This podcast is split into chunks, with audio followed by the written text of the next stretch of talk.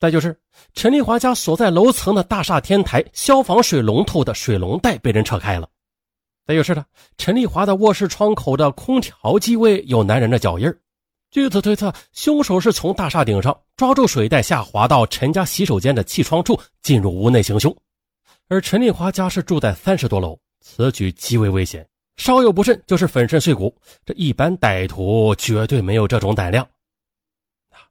这个小区是高档小区，本来每层啊都有保安值班的啊，还有闭路电视监控。可奇怪的是啊，这警方调查楼层保安时，他推脱说呀，凌晨自己偷懒睡觉了，没有听到任何动静。至于警方要调取闭路电视，小区说闭路电视的监控已经有一段时间没有使用了，拒绝提供。现场很多现象让警方迷惑不解。首先，陈丽华的钱包没了，后来啊，发现空钱包就丢在楼下的垃圾堆里，给人的感觉似乎是抢劫杀人。保姆认为的。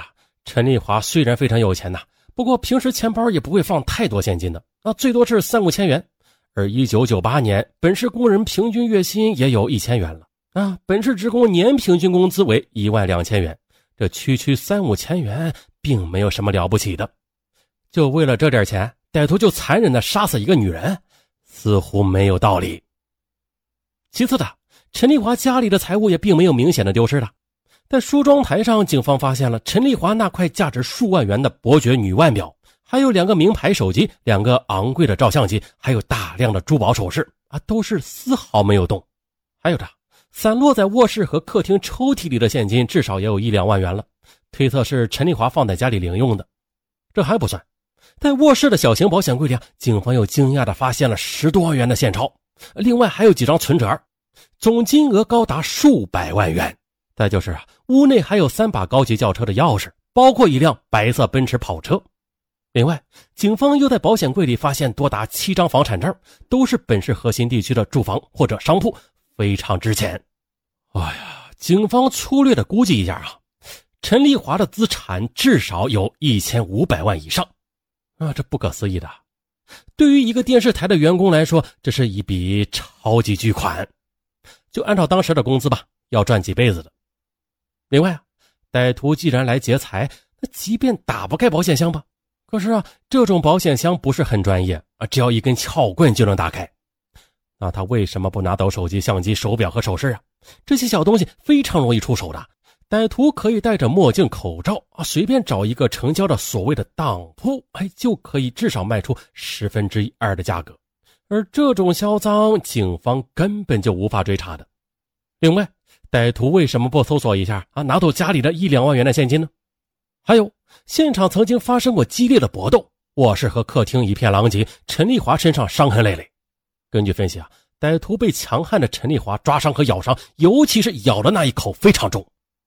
当时打得如此天翻地覆，动静那肯定很大啊！又是在凌晨两点左右，夜深人静，为什么保姆没有听到？如果说保姆是耳聋眼花。啊，这有一定道理啊。可是警方对话中发现了，老保姆并不算老啊，听力也没有问题，做事也很利索，不然陈丽华也不会用他呀。而且老年人晚上睡觉也不踏实的，有一些动静一般都会醒来。那为什么他什么都不知道呀？到了七点才给二姐打电话。最后，陈丽华的伤势也是颇为奇怪的。根据初步尸检表明了，他是死于掐颈啊，也就是被掐死的。可他身上呀又有一些刀伤，啊，作案的刀具就丢在现场，是一把锋利的水果刀。可最奇怪的是，刀伤并不致命，都是比较轻微的。那么问题又来了：陈丽华同歹徒打斗期间肯定会高呼救命，歹徒见状如果真的怕了，那就会尽快的杀死陈丽华。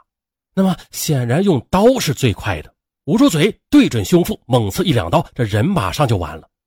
为什么歹徒不用刀刺他的要害，那最终反而掐脖子呢？根据尸检显示，歹徒第一次啊只是将陈丽华给掐晕了，但是并没有掐死。陈丽华醒来之后，应该是再次呼救，又和歹徒搏斗，后者才将他彻底给掐死。歹徒这样折腾，这是不符合逻辑的。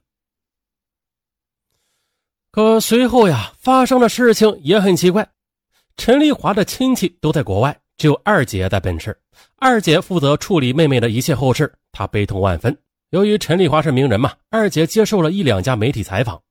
采访中，二姐介绍了陈丽华当然是很好的啊，包括尊敬长辈、勤劳肯吃苦、对朋友讲义气等等。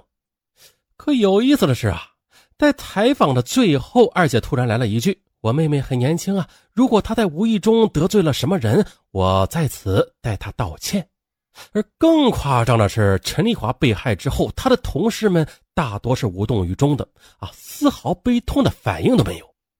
而这些同事后来解释说，他们同陈丽华并没有什么私人矛盾啊，有的甚至都没有说过话呢，只是认为陈丽华遇害必然会揭露出一些事儿，会让台里一手遮天的人物下台啊，这样电视台才会有救啊，脱离现在严重亏损的局面。有人半开玩笑的说：“死了一个女人，救活一个电视台。”这为什么会这样啊？那我们又要倒回去说了。陈丽华从一九八四年进入电台之后，靠着自己的能力，很快的就红了起来，先后主持了几个收视率很高的节目。随后，他又受到上级的赏识啊，被列为当家花旦，开始主持电台最有分量的一些王牌节目啊。当然了，该省一些大型的文艺晚会啊，也是由他来负责主持的。嗯，陈丽华的能力确实很出色的，不过能力强的人并不仅仅他一个的。这个省属于发达地区。人才众多，卧虎藏龙。不过那个年代国家体制保守，能力强也要领导认可才行，不然屁用没有。嗯，聪明人很快就猜到了，陈丽华肯定是得到了上级领导特殊的赏识啊，给了他一系列的最好的资源，甚至可以说啊，一些节目啊就是为他量身定做的。为此，他几乎每年都获得国家级和省级大奖。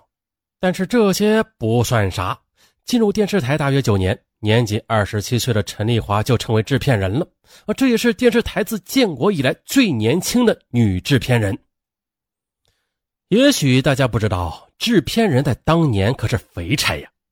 这制片人是整个节目组最高的掌舵者，决定人员的使用、资金管理、剧本统筹等等。只要制片人愿意，他可以将任何一个人赶出剧组，而所有资金也是制片人负责使用、规划、成本核算、财务审核。在当年的制度下，制作节目究竟花了多少钱，只有制片人知道。比如呢，实际只花费十万，那制片人可以说二十万甚至五十万。反正啊，这资金都是国家拨款或者电视台接受广告的钱，只要没有人去告他，或者告他也没有什么用啊。制片人就是可以捞很多钱。所以的著名节目的制片人是个肥差啊，很多人愿意花费巨资行贿以当上这个职务。而陈丽华这么年轻就当上女制片人，嘿，也是不寻常的。根据公开报道，她曾经举办过去美国的一期节目，公布的预算就有六百万元，一说呀，超过了一千万元。啊，这在九十年代，这绝对是非常大的数字了，捞钱的空间非常丰厚。而关于陈丽华的绯闻，那也是全台都知道的事情。美女身边是非多嘛。陈丽华进入电台之后，很快就有追求者了。几年后，陈丽华选择了同为主持人的大帅哥丈夫。那时的两人是亲密无间，在电视台大秀恩爱啊。婚前，丈夫就天天骑着摩托车接送陈丽华，中午一起吃饭，也是你一口我一口啊，就像是热恋中的初中生。那这对情侣是在九零年代初结的婚，丈夫。是帅哥、优秀主持人，还是大学毕业生啊？家境呢也颇好。就条件来说吧，这陈丽华和老公也算得上是门当户对啊，郎才女貌。可让人没想到的是啊，两人在一九九五年就离婚了，也就是陈丽华当制片人的那一年。对此，一般解释是陈丽华的事业心太强了，是个女强人，进步很快。相反，丈夫则处于弱势啊，性格上不如陈丽华这么强硬。久而久之，陈丽华对丈夫开始不满，认为他没有用啊，两人就经常吵架啊，最终离婚了。可是有人说啊，这种说法有些问题的。实际上，陈丽华的丈夫并不差，他是一九八八年才进入电视台，比妻子还迟了四年。可是丈夫后来居上，很快呢就成为当家男主持人，在一九九四年还成为有名的节目制片人，兼任主持人。可见。丈夫事业比陈丽华还要成功。啊，而熟悉她丈夫的人都认为了，这是一个非常有能力的人，也是极少能够采集、编导、主持于一身的电视人啊，具有很强的策划主持能力。客观来说，丈夫已经算是很不错了，也算是精英人物了。那除非陈丽华眼光太高，那才会对她不满。据说的，两人离婚之后，丈夫对陈丽华还是颇有怨言，曾经放话说这个女人不会有好下场。那两人又在同一个单位，抬头不见低头见，平时也是颇为尴尬。一般呢，女人死了，第一个要怀疑的就是她现任或者前任丈夫。那么陈丽华她会不会是前夫杀死的呢？